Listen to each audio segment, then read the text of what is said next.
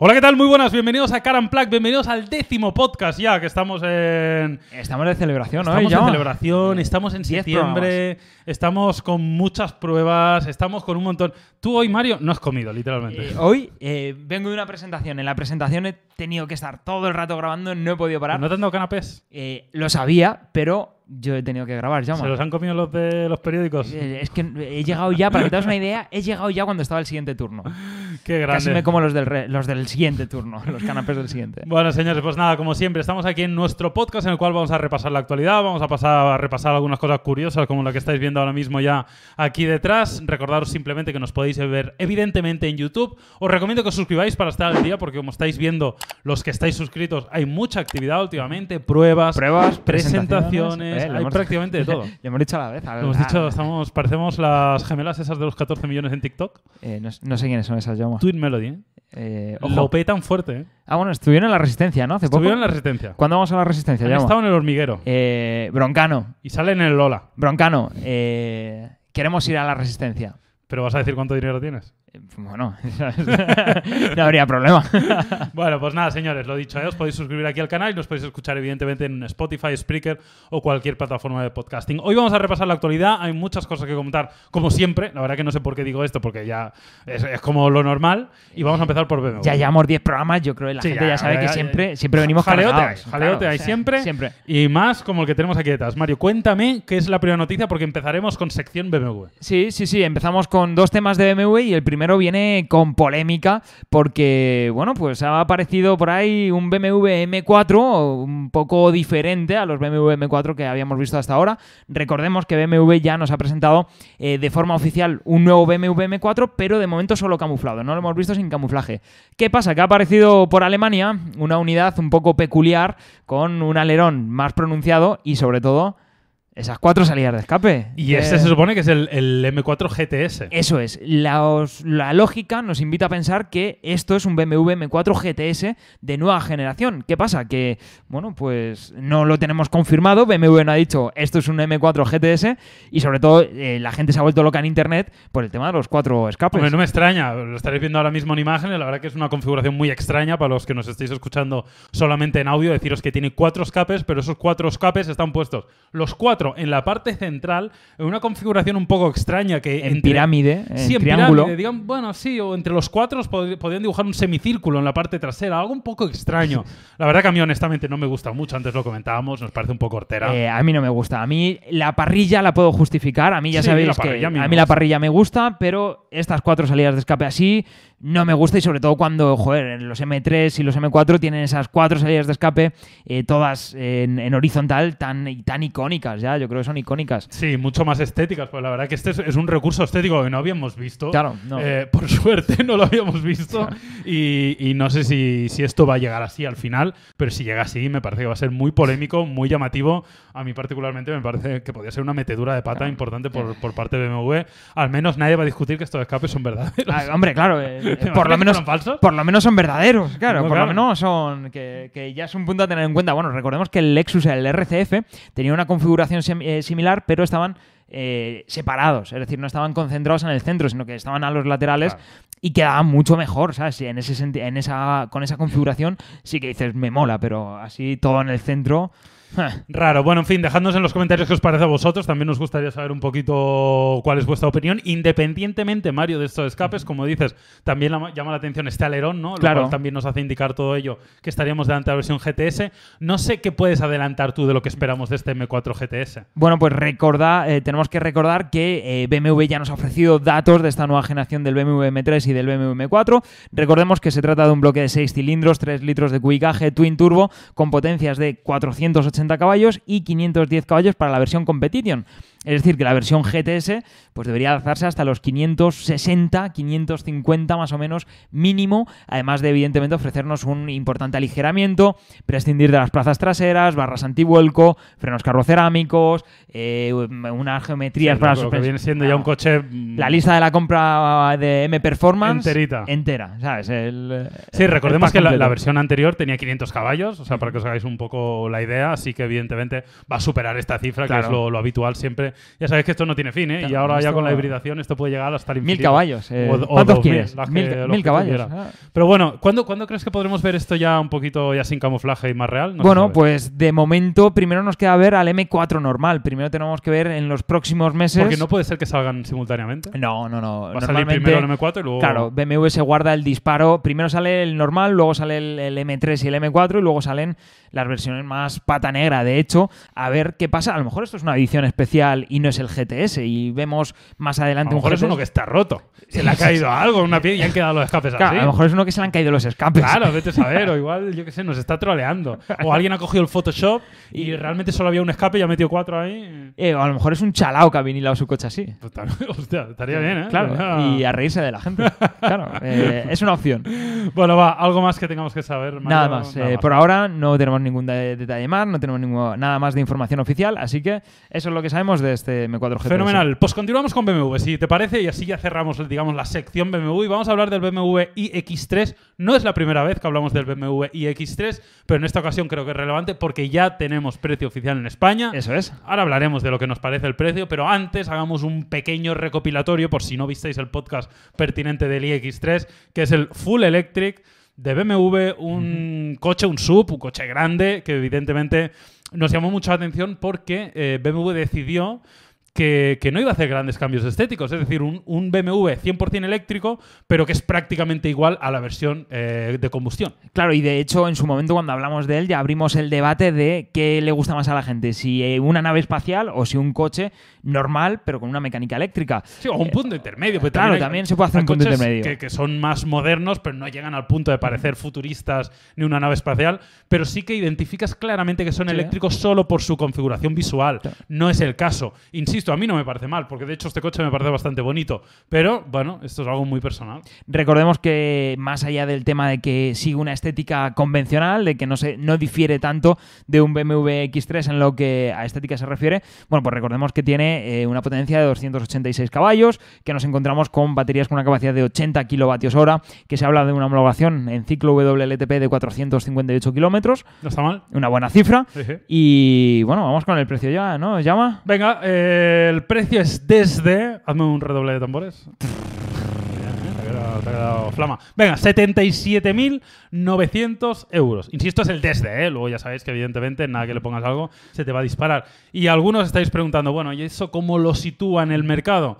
Pues bien, yo creo que los dos grandes rivales, eh, Mario, son el Mercedes EQC, el Jaguar I-Pace, I-Pace Eso es. o eh, el Audi e-tron. Yo creo que son los tres grandes rivales y, bueno, ahí está el precio, ¿no? El Electron, el Audi es el más barato, Más barato, eh, sí. se queda muy cerquita de los 73.000 euros, así que hay un buen margen ahí respecto a esos casi 78.000 5.000 euros. euritos casi. Eh, claro, casi 5.000 euros de, de diferencia, bueno, sin el casi. No, no, 5.000 eh, pelados, 5.000 sí, sí. clavados entre uno y otro. Luego también tenemos al Jaguar I-Pace, que es el más caro de este trío de, de alternativas, que parte desde 80.500 euros, con un enfoque este he deportivo. dicho iPace y me dices sí, y ahora tú dices ePace. eh, Entonces, bueno. vamos a aclarar, no. Claro, y además tenemos un problema con el otro. Claro, es I-Pace. que en el caso de Jaguar es especialmente complejo porque es fácil que, que no sepas de cuál estás hablando, porque Claro. po- podría ser. Bueno, pues el iPace Vale. tiene un precio desde 80.000 80.500 euros, Ojo que el Jaguar es el más caro, ¿eh? y, pero eh, en diseño, deportividad y demás. A mí me gusta mucho. Yo probé, yo ¿eh? el Jaguar I-Pace muy pronto, ¿eh?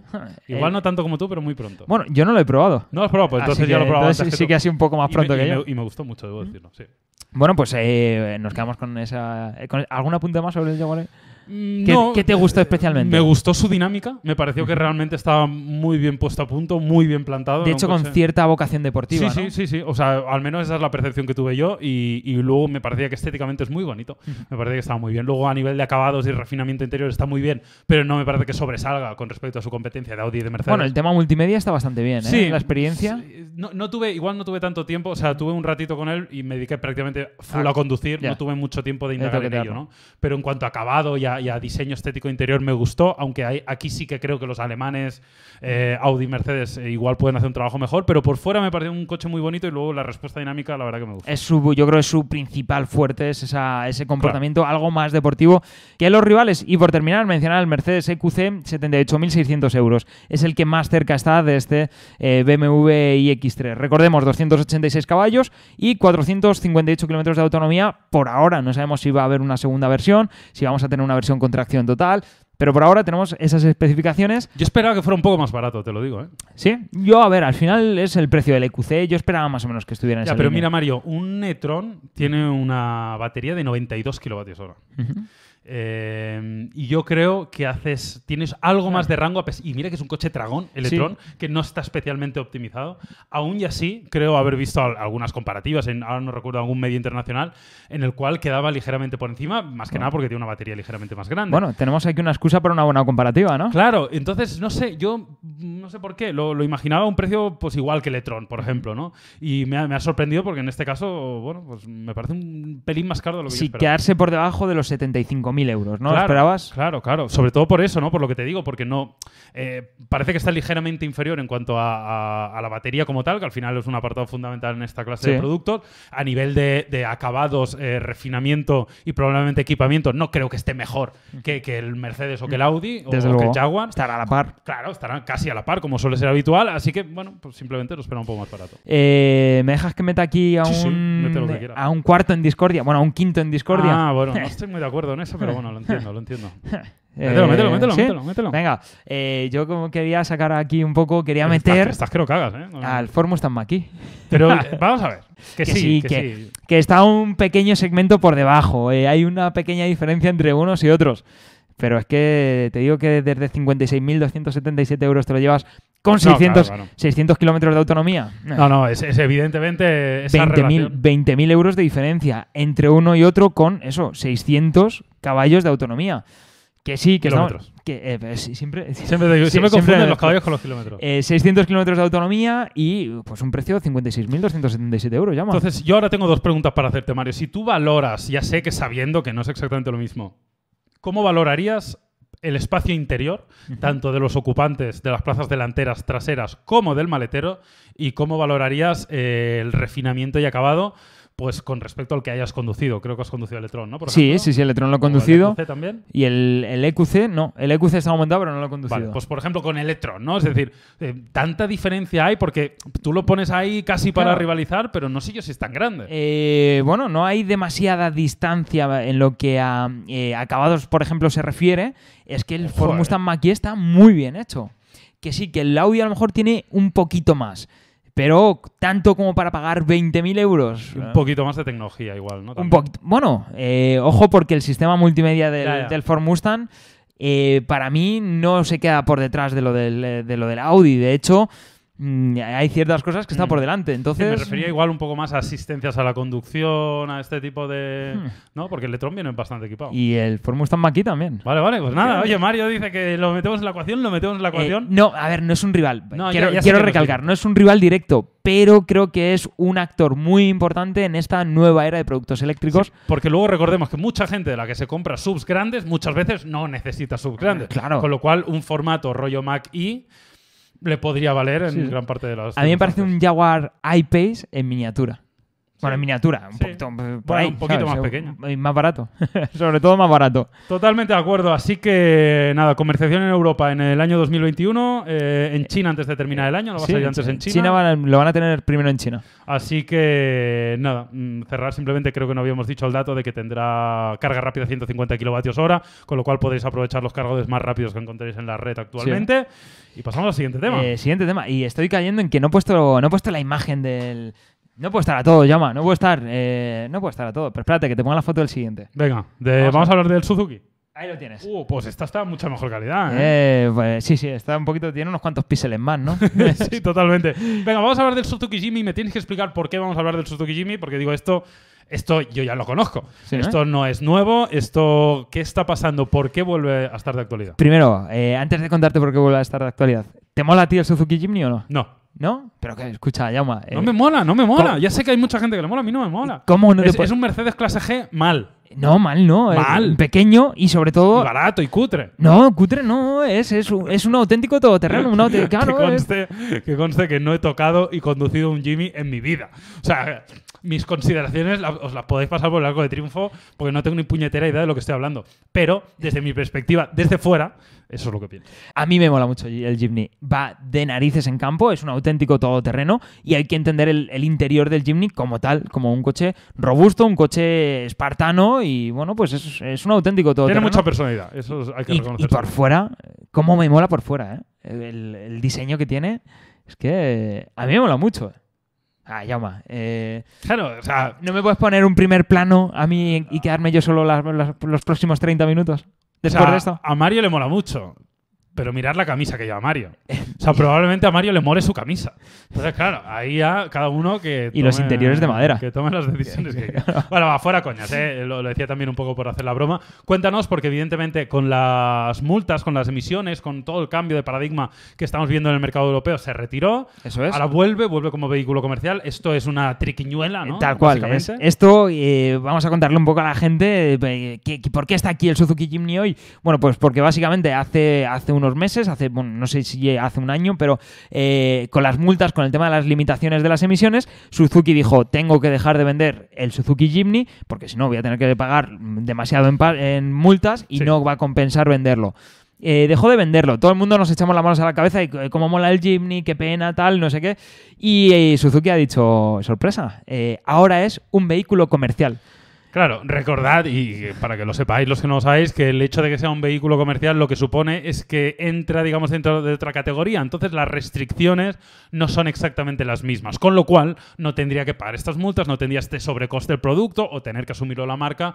Y eso hace pues que vuelva a estar en el mercado con una pequeña trampita, ¿no? La puerta de atrás, intentando trampear la situación, pero bueno, mm, ahí está. Echa la ley y echa la trampa, ¿no? Que se suele decir. Y lo que nos encontramos en este caso, pues es un Suzuki Jimny que en lugar de tener cuatro plazas, pues tiene ahora dos plazas, por ejemplo. Claro, esto te deja con un maletero de la leche. Est- estas dos plazas traseras se las han tenido que cargar porque es una obligatoriedad Claro, de para- eh, vehículo comercial. Para convertirlo en un vehículo mixto, eh, pues prescindes de las plazas traseras, te deja un espacio de carga pues de 863 litros, si no me falla la memoria. Sí, creo que era- 863, sí. Ocho- ojo, eh, tengo ahí la No, cifra. bestia. Eh, 863 litros, que es muy, muy buen maletero, evidentemente, pero claro, le pasa a ser un biplaza. Sí, luego recordaros algo curioso, que está limitado, o sea, Claro. limitado, realmente no puedes superar, o sea, el coche puede... Claro, eh, no, pero- tienes, no tienes un límite físico Claro, como tal. Pero no deberías, Claro, tienes el límite. comillas, comillas, que yo no sé si soy el único al que le adelantan camiones de reparto a 250 kilómetros por hora, pero no deberías superar los 100 kilómetros por hora con él. Eh, qué fantasía esa cuando estás volviendo a casa a las 4 de la mañana, a las 5 de la y mañana. te pasa el repartidor Y de re- que parece que lleva un 911 turbo. Claro, y de repente ves un convoy de furgonetas blancas a 200. eh, es, es la, a ma- mí, yo a mí, cada vez que veo eso me... la magia de la carretera. No lo entiendo. O sea, Es- es- digo, con esas furgonetas que tendrá el, el centro de gravedad lo tiene a, a 27 metros sobre el suelo. Lo- los coches Que- que más corren del mundo son las furgonetas blancas, todo el mundo lo sabe. Eso es una cosa. bueno, en fin. eh, algo más que destacar. A ver, Sí. Mario, tenemos Ah. aquí 1.5, El motor sigue igual, claro. Decir a la gente que el hecho de que sea ahora un coche comercial no cambia el motor. Tenemos esa limitación de velocidad, también tenemos la limitación con el tema de ITVs, tenemos que pasar la ITV con una perio- mayor periodicidad,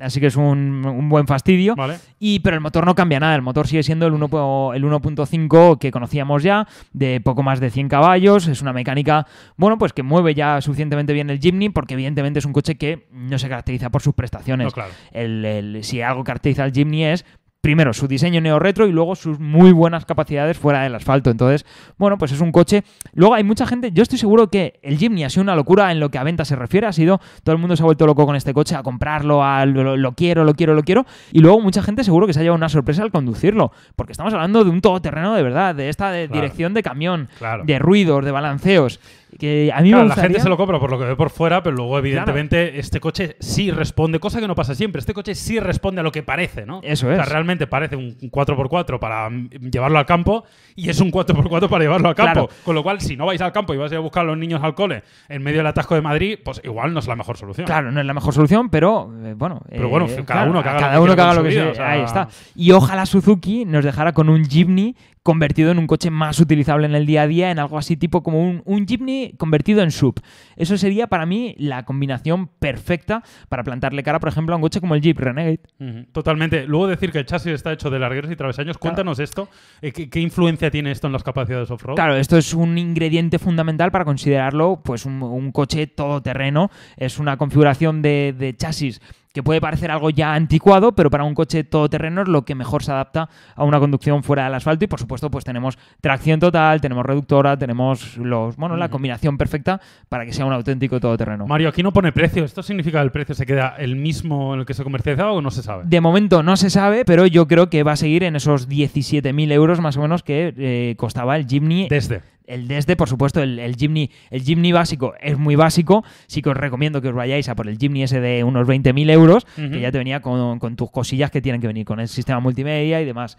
Eh, y decir que hay cierta especulación con este coche. ¿Por qué? Porque como fue tal la fiebre con, con este coche, luego para colmo, bueno, había cupos de espera larguísimos, en plan de que a lo mejor tenías que esperar. No daban un- abasto. no daban abasto, pero en todo el mundo, sobre todo para el mercado local, en, en Japón, se volvieron locos con este coche y la propia Suzuki no daba, no daba abasto con la producción de, de este coche y daba cupos de eh, tiempos de espera de, de directamente no te doy tiempo. Y ya veremos cuando te llega.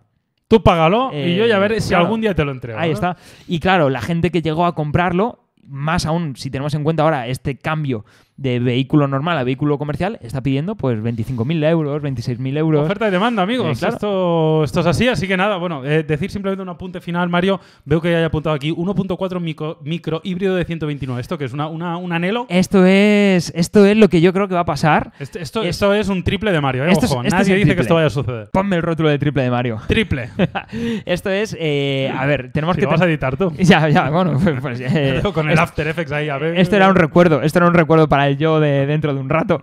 Eh, no, eh, deciros que eh, esto, creo que es una solución temporal, que esto tarde o temprano, bueno, pues ya no veremos al, al Jeepney como comercial, lo volveremos a ver con un turismo convencional y yo creo que lo vamos a ver con el 1.4 micro híbrido de 129 caballos que nos encontramos ya en el resto de la gama de Suzuki. Tendría sentido. Etiqueta Eco.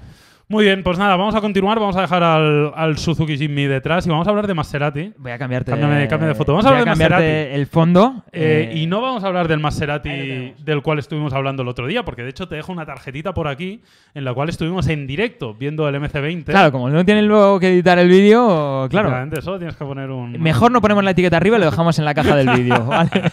donde queráis. Pero la cuestión es que vimos el MC20, que la verdad que nos gustó. Un coche muy llamativo, tenemos ganas de saber más sobre él, tenemos ganas Sí. de probarlo, obviamente. Pero aquí lo interesante es que al inicio de la presentación nos dejó como dos pequeños spoilers Maserati y los que tuvieron la gran suerte de estar ahí en directo, pues pudieron saber más y ahora parece ser que tendremos, en no sabemos cuánto tiempo, un Maserati Grecale, Eh, el cual viene a competir con dos coches llama. bastante superventas. Te ha faltado entonación. Grecale. Ahora sí. Ahí está. Ahí- ahora sí está. Eh, bien, apláudame. apláudame. viene a competir, eh, retomo lo que estabas comentando, viene a competir con el Macan, sobre todo. El Macan al final va El a ser X3 también. con el X3. Bueno, claro, el- tenemos que ir con todo. Sí, los con el premium. X3 y los rivales, Sí, el sí. resto de rivales de Audi y Mercedes. eh, pero yo creo sobre todo que su gran rival va a ser el Macan, como en su día todos planteamos que el Levante iba a ser el rival del Cayenne. Luego en la práctica, la mayoría nos hemos quedado con el Cayenne. Rival. Pero rival. bueno, pero sí, sí, el rival natural es el, es Sí, el sí, Macan. sí, y eh, bueno, pues nos enseñaron esto, nos han enseñado esta silueta. Poca cosa de momento, la verdad. Poca cosa, pero bueno, ya nos podemos ir haciendo a la idea de que estamos La ante- silueta tiene buena pinta, ¿eh? También te digo que es muy parecido a un Macan, ¿eh? O sea, hay muchas líneas que me recuerdan mucho al- a, la de esto de Porsche, pero, pero muy, muy coupé por detrás, ¿no? sobre todo la caída del techo. La caída del techo es un poco el, el estilo que se lleva a día de hoy, ya lo Sí. sabéis. Subs coupés, ¿no? Este formato que lo hemos visto en muchas marcas, pero por ejemplo, que le ha funcionado muy bien a Mercedes, que ahora Audi ejemplo. está instaurando con los Sportbacks y que parece ser que también están teniendo una buena aceptación. Eh, lo hizo el propio Porsche con el Cayenne Coupé, lo hemos visto hace relativamente poco, pues evidentemente Maserati pues tira de lo que funciona, porque si algo necesita Maserati, creo yo, es vender coches. Es, y este viene a ser el salvavidas de Maserati. Eh, bueno, eh, a ver, no me mires. ¡Hombre no- agua! no, claro, no te rías ya, llama, joder. Este es, este es el coche Que sí, que, que tiene sí. que darle ventas y que tiene que darle Dijiste lo dinero. mismo del MC20, ¿eh? Pero... Eh, bueno, a ver, el MC20 viene para marcar un antes y un después. Vale, el MC20 viene para hacer lo mismo que hizo el Alfa Romeo 4C en Alfa hace unos años. Sacamos el, el- el- el hito, el hito histórico, sacamos el, el- nuestro paladín, nuestro, nuestro titán, ¿vale? Y luego sacamos el producto que se tiene que vender, que son los Alfa Romeo Stelvio y los Alfa Romeo Giulia. Y hablando del Alfa Romeo Giulia y del Alfa Romeo Stelvio, ¿sabéis que, sabéis que va a tener este coche debajo de la piel, no? Pues la plataforma del Alfa Romeo Stelvio. Exactamente lo mismo. Dicho de paso, yo no lo he probado, pero Mario sí. Un Stelvio que va de maravilla. La gran mayoría de, de- de- de gente que lo ha probado, o de, periodistas especializados, o de, o de gente que suele conducir esta clase de conceptos, habla de que es de los mejores coches en comportamiento dinámico, parecido, o incluso algunos hablan de que supera al Porsche Macan. No, al, final sí, sí, es, se queda, es la misma filosofía de Macan de sí, estamos conduciendo un sub, pero ¿cómo va este sub? Tacto directo de dirección, conjunto que se siente bastante compacto y bastante ágil en, en las reacciones, eh, suspensiones que hacen un muy buen trabajo, ¿no? firmes, pero al mismo tiempo aislando bien de la carretera. Una muy buena puesta a punto en definitiva. Y el Stelvio, bueno, es, es- es un, es un referente para mí en lo que a dinámica se refiere, es de lo mejor que hay en el mercado en su segmento y esperemos que ese buen hacer, bueno, pues alcance un nuevo nivel de la mano de, de Maserati. Veremos, porque a mí el Stelvio es un coche que me parece muy bonito, ¿eh? me parece A mí una también. opción, la verdad que además cuando lo ves por la carretera llama la atención porque no hay muchos Claro. y, y la verdad que es un coche que, que a mí particularmente me gusta, así que esperamos que evidentemente va a heredar muchas cosas, con lo cual podemos esperar que herede cosas buenas. Esperemos que igual el punto siempre más flojo de estas firmas italianas a veces son algunos acabados, Bueno. que esperemos que, que en, en la competición directa contra grandes cracks como son Porsche, como son Mercedes, como son Audi, yo creo que es el, el gran reto es ese, pero si consiguen ahí cuanto menos parecerse, probablemente el resto de virtudes los lleven a tener un producto muy redondo. Habrá que ver luego también qué pasa con su mecánica. Yo creo que vamos a ver aquí una versión del V6 del Netuno que, que vimos con el MC20. Yo creo que vamos a ver una versión de este V6, pues en lugar de con los 630 caballos que tiene el MC20, lo veremos ligeramente dulcificado para quedarse, pues a lo mejor una versión de 450, otra de 550, o- o- y luego sacan un Grecale GTS tiene de sentido. 630 a lo mejor. Y además, ojo, porque yo creo que este coche va a venir con una mecánica eléctrica. Sí, Yo creo que sí. full, full electric. Full electric.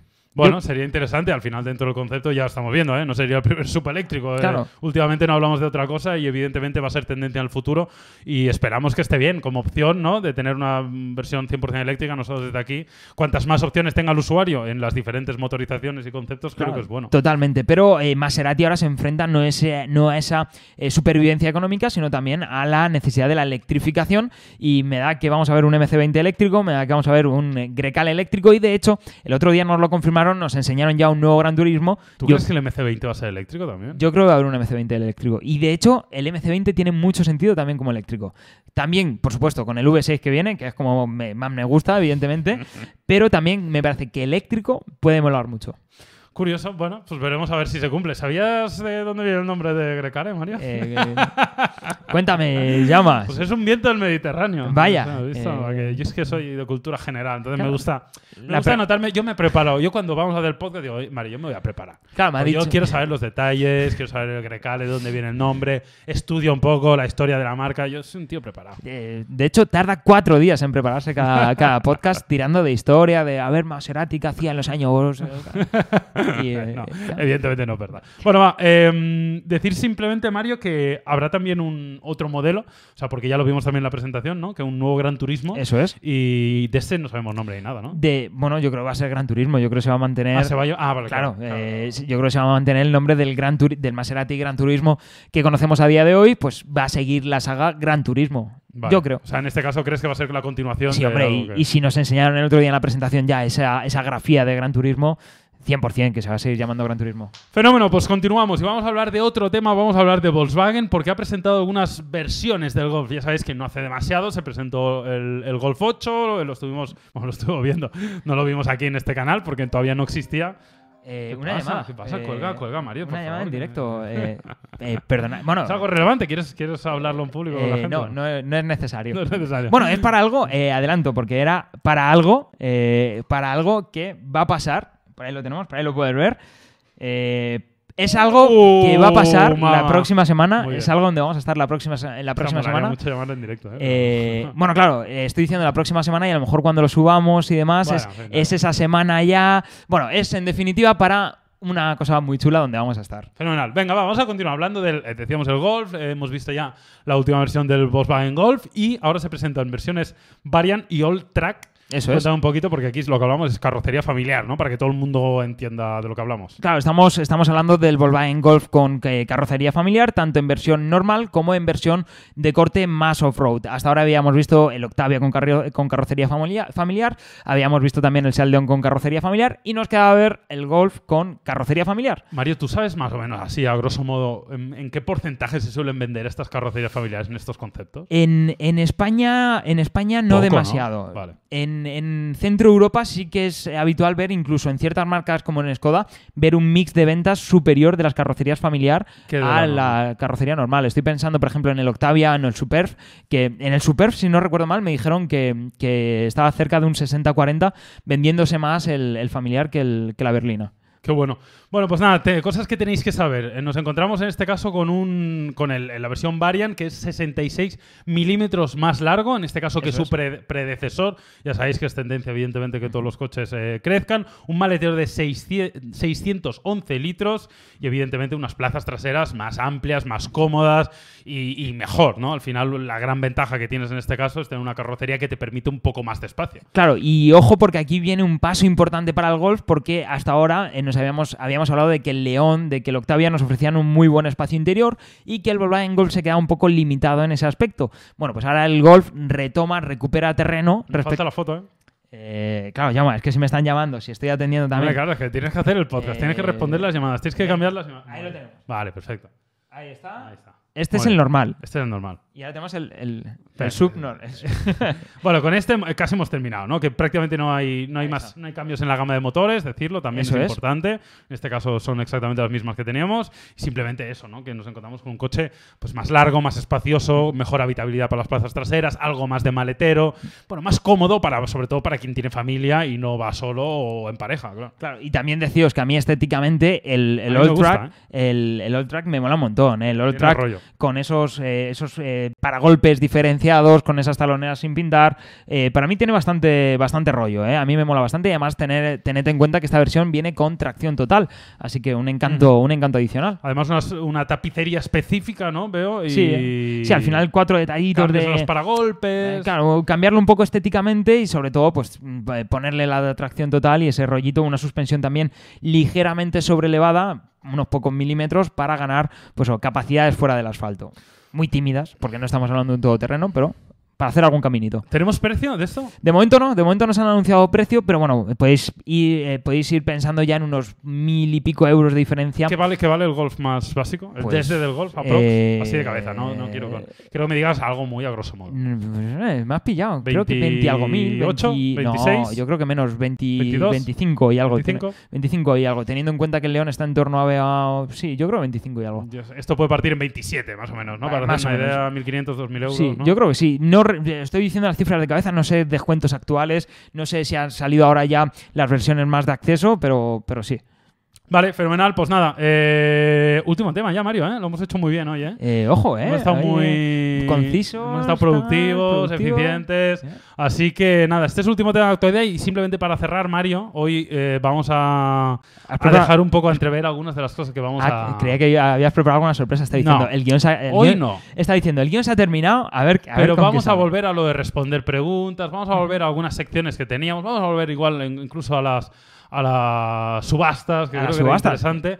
Pero eh, simplemente, Mario, por cerrar, cuéntanos un poco qué vamos a ver en los próximos días, porque se viene contenido muy interesante. Ya sabéis que Karan Plaque empezó con un podcast, pero se nos ha ido de las manos. Eh, esto se, nos, se nos está yendo de las manos y está convirtiéndose esto en... se ha desbordado. Se ha desbordado. se ha desbordado. Literalmente, Sí, la sí. palabra es desbordar. Eh, Esto, sí, ¿qué me vas a contar? Eh? De- Desbordar. De, estar desbordado, llama, porque llevo dos días, madre mía, de qué dos días. Eh, tuvimos el otro día prueba del Yaris, eh, la tenéis ya en el, en el canal, por todo, supuesto. Se queja de todo. Hemos estado probando por ahí también una, una moto muy chula. Un- hemos estado probando la Peugeot Metropolis, la nueva. Tenemos por ahí unas cuantas pruebas pendientes de- para las próximas semanas y un par de actividades también bastante chulas. actividades, incluso entrevistas, así que nada, están muy atentos a Karan Plaque porque la verdad verdad que se vienen, se vienen cosas interesantes. ¿eh? Estamos muy contentos de lo que está saliendo. Vaya viaje, vaya viaje ahí en nada. se me eh, das envidia, ¿eh? eh, Yo estaba a esto de ir a este viaje, pero se me ha... Íbamos a ir juntos a, un- a uno de los mejores circuitos que tenemos en España y Jauma, y Jaume no ha podido al final. Eh, vaya, ¿eh? Cuando pienso lo que tengo que hacer en lugar de ir al circuito. Claro, así que no os preocupéis que no va Jauma, pero ya me encargo yo de ir y además vamos bien acompañados, tanto por el coche con el que vamos a ir como con eh, la compañía con que nos va a venir con nosotros en el coche. Pues nada, señores, muchas gracias por estar ahí. Como siempre, recordad que os podéis suscribir, nos podéis escuchar en Spotify, eh, podéis dejar un like si os apetece, si lo consideráis oportuno y si creéis que ha valido la pena el tiempo que habéis pasado con nosotros. Y como siempre, volveremos pues mañana. Eh, Chao. en próximos vídeos. Hasta luego. Hasta luego.